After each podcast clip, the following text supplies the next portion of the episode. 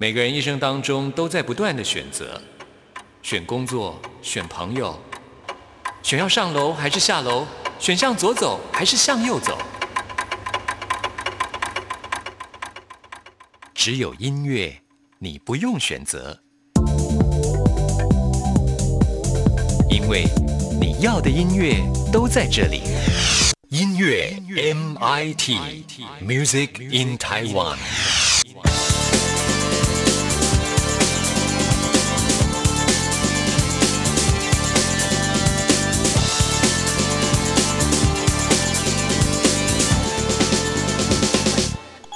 DJ 音乐盒。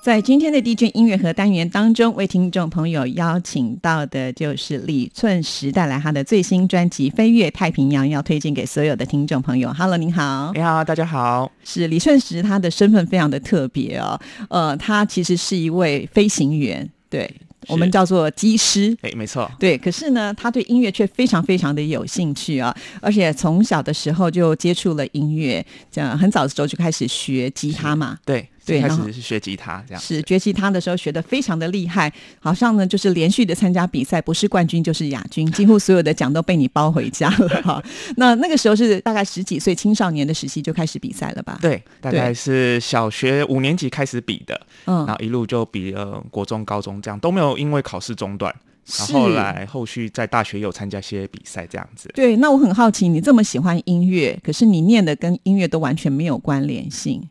对对，就是一开始也是比较传统的家庭想法，就是通常不会走音乐这条路，这样，所以音乐就是以呃兴趣为辅这样，但是家人都没有。呃，因此中断不会说哦考试然后就暂停这样子。那当然，因为你可能成绩很好，所以家人就没话讲了。呃，运气还不错，对，就是家人就支持这样子。对，其实每次呢访问到很多的从事音乐工作的朋友们啊，就是如果他就是功课念得很好的时候，反而会有一些压力在，就是大家会觉得说你其实可以当医生啊，你其实可以当什么啊，你为什么一定要走音乐这一条路？对对对。那李顺实，你有没有碰到这样的情况呢？我还好，因为呃，我一直都没有。明确会把音乐当成是未来这条路的一个明确的想法，这样子对，是有这样子，但是有在犹豫中。那我一直到现在还是会去怀疑，说我到底是不是当初其实选择音乐会更快乐这样子。但是我如果现在看的话，我觉得现在这条路同时有一份正职，然后同时又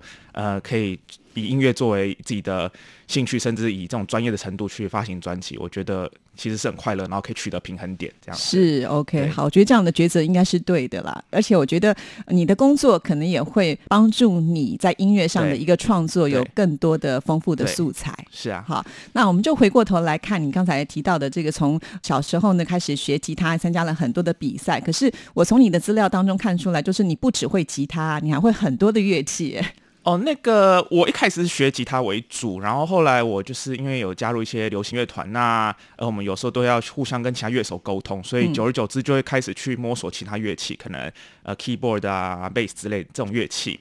那所以我们多少都会为了编这些曲子，我们就会学一下。然后到后来，因为为了编曲的关系，我就比较有在呃学习一些钢琴类的东西，但是都不是经过正式的正规教育。然后后来的一些像是萨克斯风啊、长笛这些乐器都算是呃个人兴趣，这样就是因为我喜欢这些乐器，所以就学这样子。是后来你大学念的是台大，那其实它未来的发展有很多的空间，可是你又选择了去当机师，这个也是一个蛮特别的，跟大家分享一下为什么会做这样的一个决定。我一开始就是念台大机械系嘛，那就是典型的那种工程类的科系这样子。那后来我自己是一来是因为很爱玩，所以就不像是大家传统的那种。成绩很好，然后就推甄上研究所啦，或申请上国外研究所那种路线。那我自己是觉得，对于这种考试制度有点排斥，这样子，我会觉得说，哎，都已经长期下来，我们都是一直在考试去升学，但是我不想要到了研究所这一刻，都还是为了因为考试而去分发，这样，所以我就想要做自己真的想做的事情。那经过我自己对未来喜欢类型工作类型的性质，我后来就选择航空业这条路。所以你不是从小就有那种飞行梦？因为很多小男生都会这样。呃，最一开始，因为就像是大家的刻板印象说飞行不能近视，那我有近视，所以我一开始没有很明确的这样想。但是后来去做功课之后，才发现有解除这方面限制了。早期有，哦但后来解除了，那我就 OK，我就试着去申请去努力这样子嗯准备。哼，后来就就开始当这个飞行员，飞了多久了？呃，我们受训要两年，那嗯我本身是呃一五年进公司的，然后我就是一七年上线，我们俗称上线，然后现在大概飞了在三年这样子。是哇，那也没有放弃你自己的一个音乐兴趣，同时的并肩在进行。是是 是，对。所以我好好奇哦，就是当一个机师，我们经常看到，就是这个机师在机场的时候会呃拉着这个行李，非常帅气的从我们的面前走过。是我都在想，你会不会背着吉他之类的？呃，基本上我们基本上上班啦，所以嗯我们原则上还是不希望就是呃乐器这样背着出来，这样可能会让民众觉得说哦，好像不是在上班，感觉那是我们所谓的专业素质的表现。哦那当然说，我们行李箱如果常像我有时候行李箱就会放个 keyboard 小小的键盘这样子，我到旅馆里面可以稍微弹一下，尤其有是感灵感的时候就可以稍微弹一下，这部分就是 OK 的，对啊。只是说在我们的面前看不到就对，对了那是我们要展现我们的那个专业度，这样，所以我们就会哦尽量不会这么做。是好，非常的有意思啊！一位机师呢，居然呢最近创作了一张专辑，而且是交响乐的一个创作啊。这个交响乐应该是在作曲里面来讲，它是最复杂的一个部分了。那不是一个科班出身的人，居然能够做出像这样子的一张作品，真的是很厉害。那我们先来欣赏他的一首作品，之后呢，再来聊。为大家安排的就是序曲启程。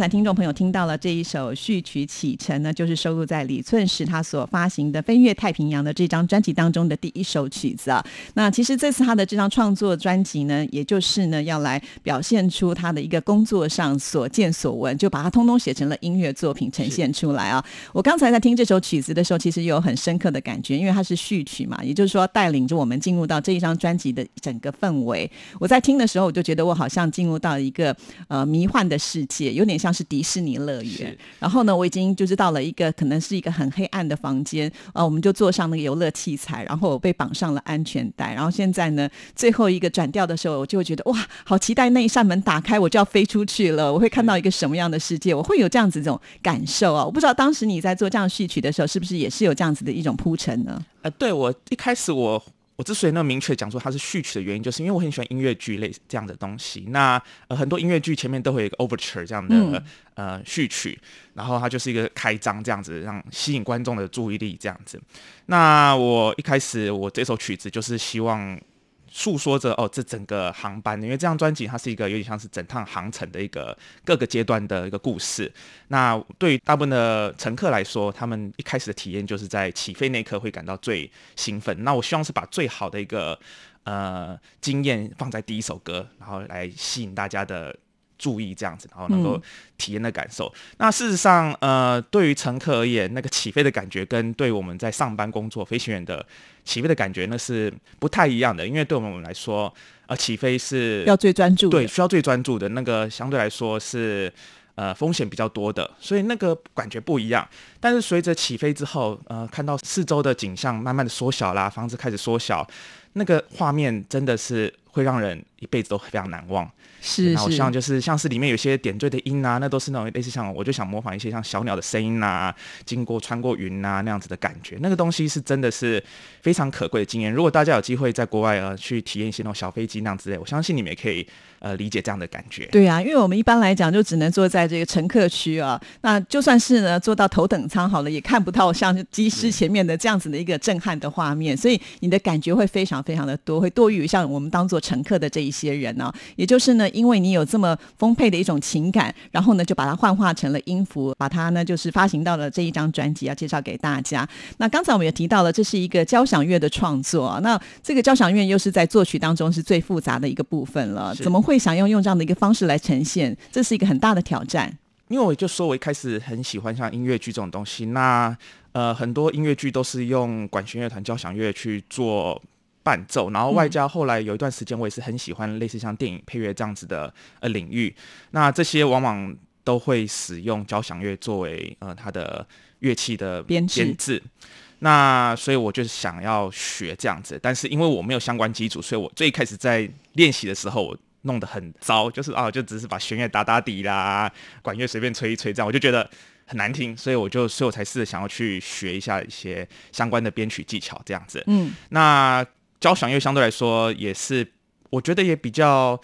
呃有一种精致的感觉吧，所以在呈现一些比较像细腻的情感上面来说，我也觉得比较好去呈现。是的确，因为你现在想要表达的东西太多了，不是一般的一种乐器能够呢，就是做到一个极致的呈现方式，所以你就选择了交响乐。那刚才我们提到啦，因为你要做这样子的一个这么难度高的一个创作的作品的时候，总是需要一些训练吧，所以你好像为了这样子的一个呃作品的呈现，还特别去上课。呃，是因为就是我们在二零二零年呃疫情期间，我们呃大部分的呃航班有缩减对航班有缩减嘛，然后我们也因为防疫的规定，我们大部分时间是没办法出门的。那在这个情况下，我就开始想说，那我在家可以怎么好好利用时间？那刚偶然间就发现，我原本就一直很想去的那个 Berkeley 音乐学院，它有开设线上课程。然后里面刚好有一个科系，就是专门在教电影配乐的，然后有些课程就是教怎么做 orchestration，呃，配器、交响乐的编写这样子。那我就开始去学习这样子。对，所以要花多久的时间就可以学习像创作这一张作品呢？呃，像我这张作品，所有的基础就是一年的时间，因为我是从二零二零年的三月开始上课，然后我在一年内不到一年呢、因为这应该是去年底发行的专辑，发行的，哦，那速度很快哎。呃，基本上是因为我有一定的音乐底，但是这个音乐底只占一部分，剩下你怎么去用交响去呈现这部分，大概一年时间其实是够的。是，还是说你之前其实每次在飞行的时候就已经把这些旋律给记录下来？没有这些这些旋律都是我后续就是慢慢去上了课程以后对上了课程把它编写出来。哇，那这样速度真的非常的快，好厉害、呀，所以还蛮值得跟呃朋友们推荐的，就是说，如果你有兴趣想学的话，其实这部分没有你想象中门槛这么的高。是，也许很多人会说啊，这个疫情呢受到很大影响，没有想到你却因此有这么大的一个收获。是是，因为我个性就是喜欢就是把握时间，然后在呃在比较低迷的时候，也可以想办法维持正能量，所以希希望能够呃在没事的时候还是可以持续进步学习这样。真的哇，好棒哦！这个真的太棒的收获了。而且呢，在我们之前节目当中推出的时候，就有听众朋友听了呃这张专辑的介绍的曲目之后，就非常的感动啊，还特别希望能够点播歌曲，所以回响非常的大啊。这对一个可能第一次创作一张完整专辑的人来讲，应该是很大的鼓励吧。对，非常的感动，因为对我们来说，对创作者来说，有一个听众做的回馈，往往是影响非常的正面的。我们会觉得说，哦，有听众这样子能够细心聆听的你的作品、你的巧思，那个往往是我们最大的动力来源之一。是是，确实啊。那我们上次播过的曲子呢，我们今天呢就不播了，然后我们就播其他的，让听众朋友可以听到更多。接下来志毅呢想要推荐的是《徜徉云海》这首曲子啊。那我们在这首曲子一开始的时候，可以听得到像是钢琴跟弦乐的一种铺陈呢、那尤其在这首曲子当中，它的拍子使用的非常的特别，我听起来应该算是七拍子啊。这一般来讲呢，在古典音乐里面也会比较少用到。呃，对，呃，七四拍这种拍法算是比较少用。嗯，那因为我本身也很喜欢一些比较前卫的音乐，所以在一些编曲上的尝试来说，我也会喜欢做呃不同尝试，不管像爵士音乐就用的比较多。对，或者是拍号的变化啦、和弦的变化这样之类的。所以如果仔细去分析一些我的曲子，你会发现它的调性什么之类，常常会转来转去的。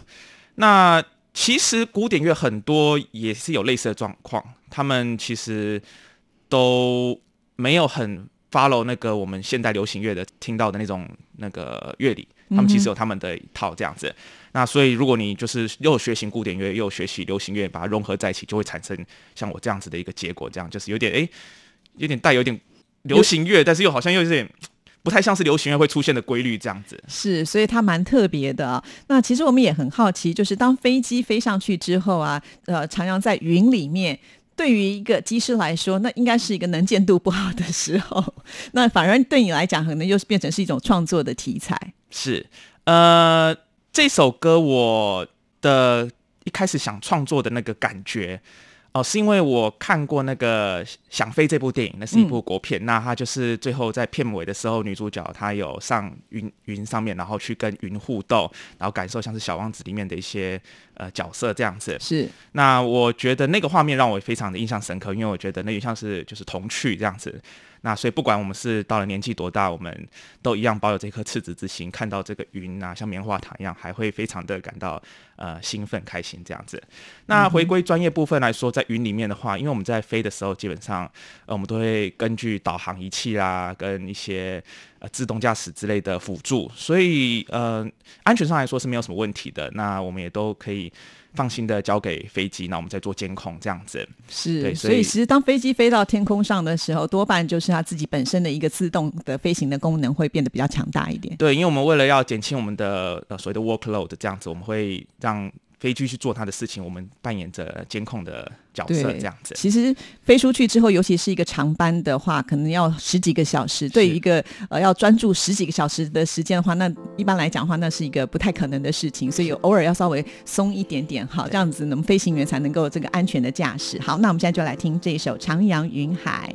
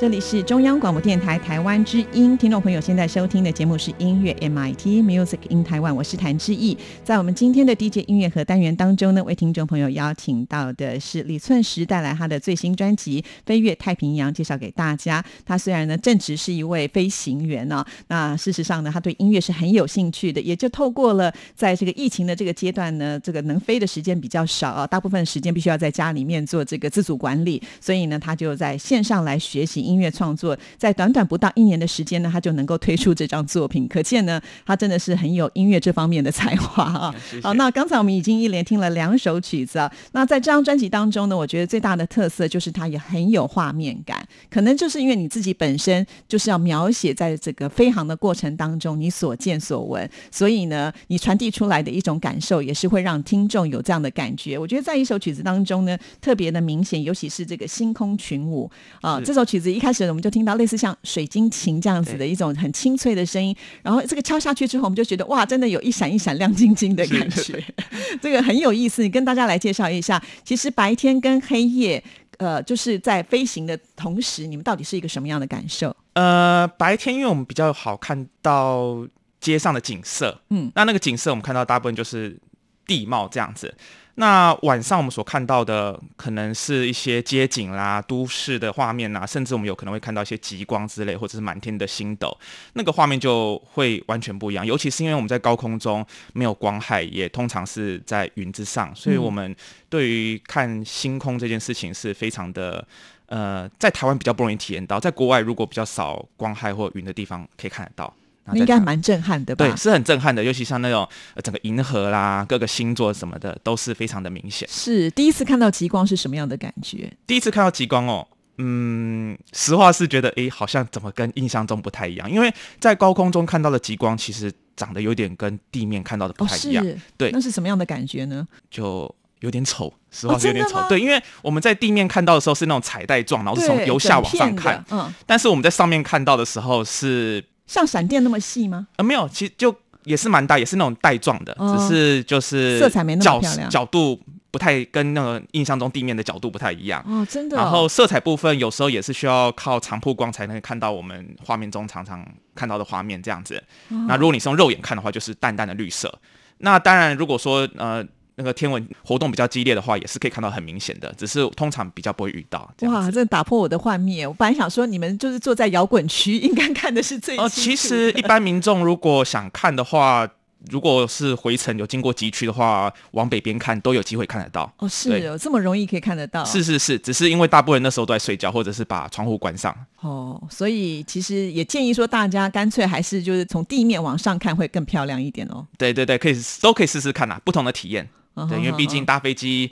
你也不会特别为了看极光去搭飞机。那今天如果你刚好搭飞机，然后你想要看一下，你可以试着往窗外看一下。但是这个要碰运气啦，不是说你想看就可以看得到。对，要碰运气，比如时间啦，或者是说刚好这个天气适不适合啊，也是会有这样子的一种状况哈。那跟大家来讲一下，就是这首《星空群舞》，所以你的感觉就是星星都在跳舞喽。是没错，然后还有，因为我们会常常看到流星，嗯，那流星对很多人来说可能就是偶尔要去追才会看到，但对我们来说，我们会常常哦。流星雨季啦，或者是一般的那种普通的流星，常常就会这样从天空划过一下，那种火流星之类的，那都是我们偶尔就会看到的画面。好好，那也是非常的可贵难得，所以希望可以把这个画面分享给大家。好好奇哦，想要问一个可能不专业的话，是就是 这个流星有没有机会会打到飞机呢？哦，流星它基本上就是外太空的一些小碎石，那它之所以会发光，就是因为它穿越大气层的时候就被烧了。那能够到达地面的都是少之又少，那更别说会打到飞机的几率，那是非常非常的低的。那闪电呢？闪电呃，技术上来说，闪电有时候会打到飞机，但是我们的飞机设定因为设计，因为它本身都是金属的外壳，或者是而且复合材料外壳，那闪电。在打的时候，它都会绕过那个金属的外壳，这样子，所以本身对里面的仪器啊，或者是人啊也好，都是非常的安全的。那只是安全起见来说，我们通常如果遇到雷击，所谓的雷击，我们还是会跟呃维修人员机务就是报告一下，那请他再再三确认一下，没有什么问题这样子。那因为是飞安的是很重要的，所以我们都会再三确认。是，所以当你们在飞的时候看到哇，这个雷雨交加或者闪电的时候，也不会感到觉得很害怕。对，那原则上我们的。指导方针也是不会去穿越雷雨云，因为雷雨云里面是像你们听到我的曲子里面就没有出现任何雷雨云这个故事，因为这很是它是个题材嘛，就是那样晃来晃来晃去。但是你会发现我们都没有我没有写任何这个曲子，因为呃进去雷雨云是个非常非常危险的一个嗯行为，那我们也是能的话是避免发生这个事情，因为可以绕道而行嘛？可以绕道而行。哦那因为雷雨云里面就是你可能会有冰雹，可能会甚至那个雨会太大，然后还会有雷电的问题，然后还有。严重是乱流，乱流的话就会影响到人的安全，所以基本上这几个因素我们都会避免直接进去雷雨云里面，所以就不会有这个、这段故事写在音乐里面。哦，对啊，因为我觉得从头听到尾的时候，是感觉都是非常唯美的。是在旋律上啦，或者是在整个节奏上呢，你也不会听到说这个起伏非常的大。是哦，那我们现在就来听这首《星空群舞》。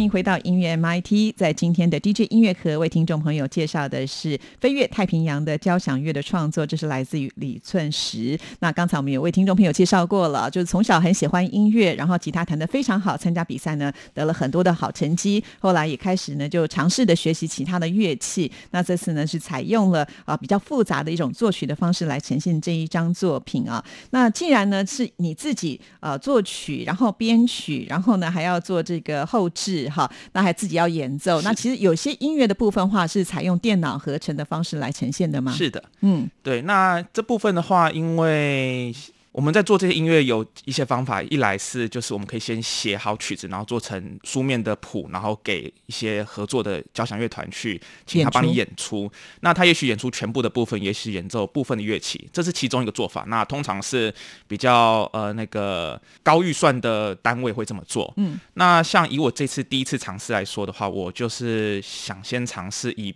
重点放在编曲这部分，所以对于乐器的演奏，要不要现场收音这部分，我就是选择折中，那减少这个乐器的收音，而改用电脑制作这样子。嗯那他的做法就是说，呃，使用所谓 sample 的方式，就是别人先演奏好，然后你只要